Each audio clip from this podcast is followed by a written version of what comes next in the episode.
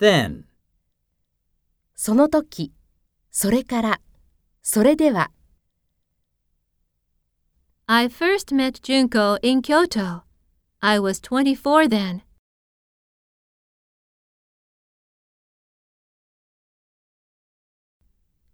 We had soccer practice and then went out for dinner.